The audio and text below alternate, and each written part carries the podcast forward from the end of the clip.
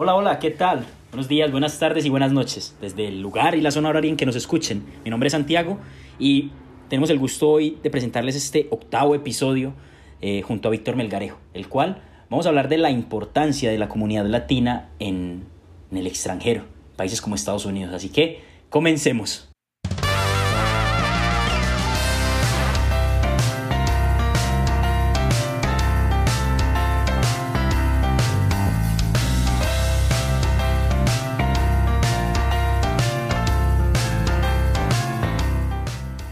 Y como es de costumbre, los saludo desde la ciudad de Medellín, Colombia. Y pues desde Monterrey, México, está, nos acompaña Víctor Melgarejo. ¿Qué tal, Vic? ¿Cómo estás?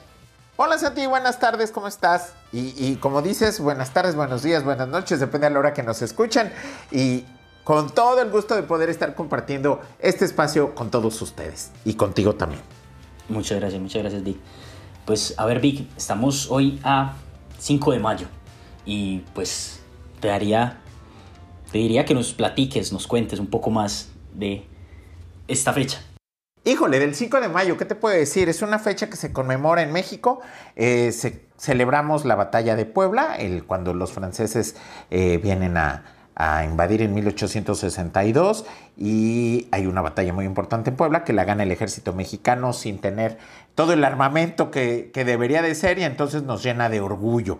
Pero Después, fíjate que algo curioso, y hablando de la internacionalización de la cultura mexicana y del impacto de los latinos en Estados Unidos, que además son nuestros vecinos, para quien no, no, no, no haya echadole un vistazo al mapa, por ahí de la Segunda Guerra Mundial, el presidente de Estados Unidos era Franklin Delano Roosevelt.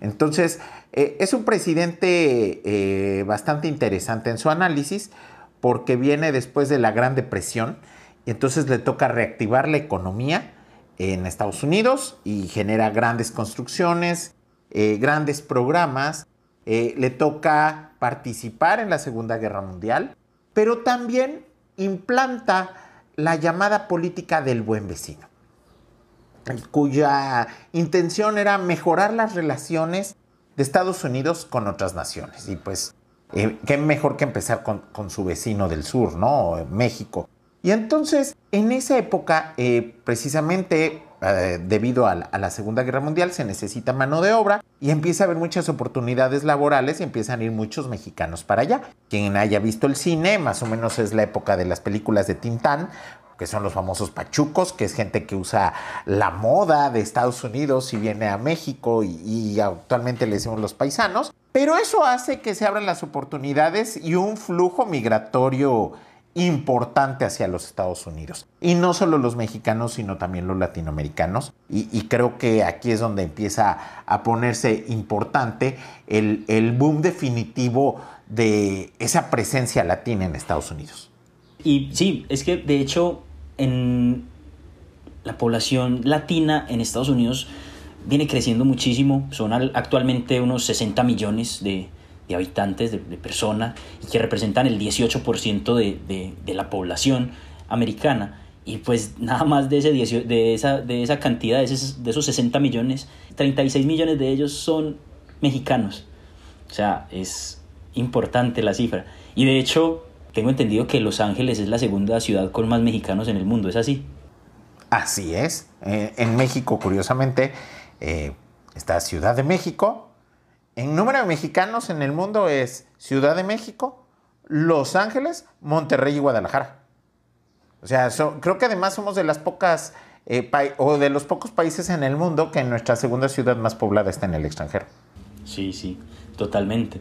Y pues de esto también ha, tenido un impacto y unas contribuciones de, de, parte de los latinos. Pues primero porque se abre una puerta y hace que otros países, otros... Eh, latinos de, digamos, otros países de origen también hayan, hayan buscado eh, ir a, países como Estados Unidos eh, y también el hecho de toda la contribución que, que, se ha tenido. Pues una de ellas, y creo que de ahí nos podrías hablar muy bien, sería la, gastronomía. Cómo, cómo, la gastronomía mexicana ha permeado eh, en tantos países, también es hoy orgullo de la humanidad y, y bueno, pues no sé, platícanos un poco ahí. Soy mexicano de corazón, pero en este momento creo que soy latino de corazón, ¿no? Porque también no se nos puede olvidar la gran comunidad cubana en Miami.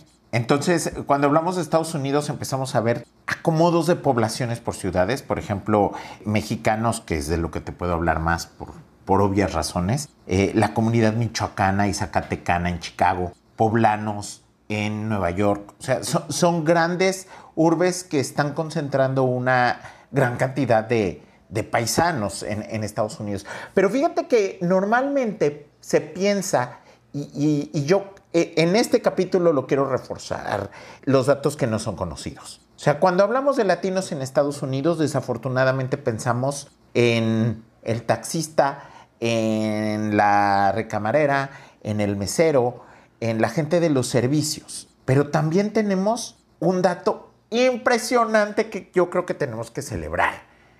Hay 4.4 millones de empresas, propiedad de latinos, que contribuyen a más de 700 mil millones de dólares al año en la economía estadounidense.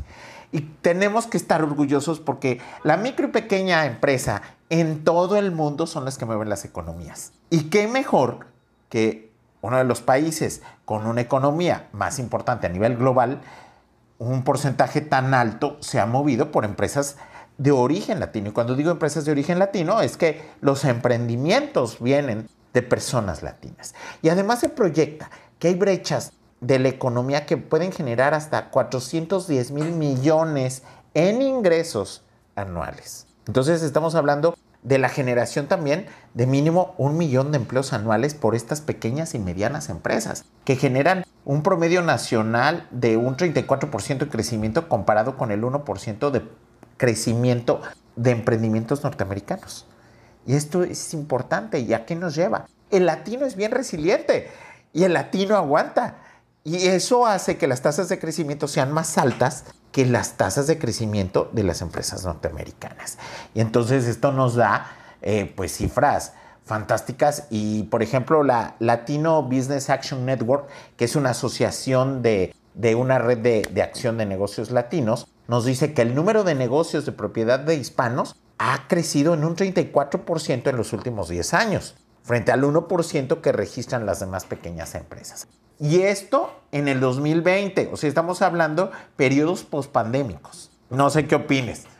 No, pues interesantísimo. La verdad es que es, eh, esas cifras que, nos compartes son, son bien interesantes y, demuestran la capacidad que tenemos como los latinos y de hoy en este día eh, que se conmemora, pues recordar, recordarnos esa, esas, eso que, que nos ha hecho crecer tanto como latinos y pues lo que tú dices, también a contribuir a la economía de, este país y la generación de empleos y todo lo demás. Creo que sí es bien importante toda esta parte que nos, que nos mencionas.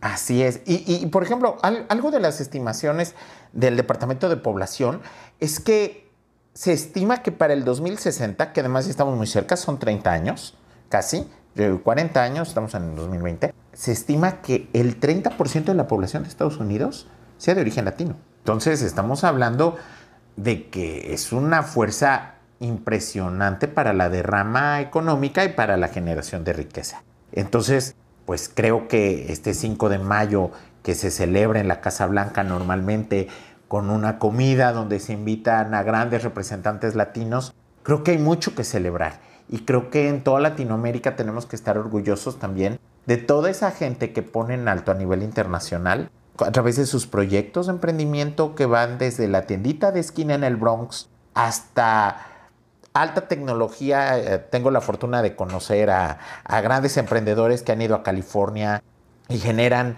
emprendimientos de base tecnológica. También tuve la oportunidad de conocer a la gente de Kiwi, que son de Colombia, ahí en, en, en Berkeley, haciendo proyectos que trascienden y creo que también eso hay que celebrarlo. O sea, el crecimiento y nos debe de inspirar a nosotros desde nuestras regiones a poder luchar, crecer y emprender, siendo resilientes, buscando nuevas oportunidades, arrancando desde cero, porque desafortunadamente un migrante o un refugiado cuando llegan a un nuevo país, llegan con una maleta en mano y en la otra mucha esperanza y fe, y es ponerse a trabajar. y si no encuentras un empleo, construir una fuente de ingresos para tu familia. Entonces, y además creo que es algo importante hacia toda Latinoamérica, que al menos en México es la segunda fuente de ingresos, las remesas, que no solamente generan dinero propio, sino también para enviar a su familia al país de origen. Entonces, pues eso hace todavía más importante esta labor que está haciendo esta comunidad latina en Estados Unidos, de la cual nos debemos de sentir orgullosos aprender y también aprenderles a generar riqueza en la región. Sí, totalmente.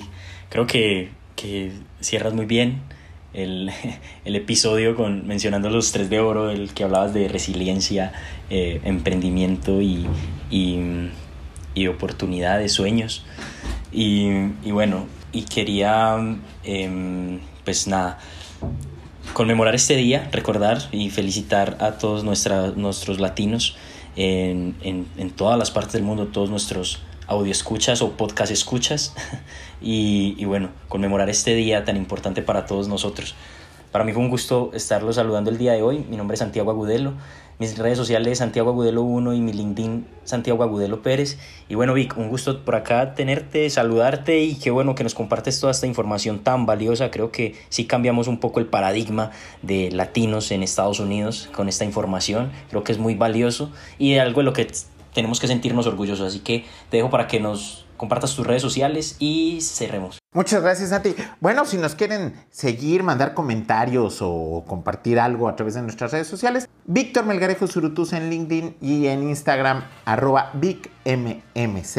Entonces, muchísimas gracias por su tiempo. Esperemos esto les haya servido, esperamos sus comentarios y los esperamos en nuestro próximo capítulo. Muchas gracias a nombre de Santiago Gudelo, un servidor, Víctor Melgarejo. Los esperamos la próxima.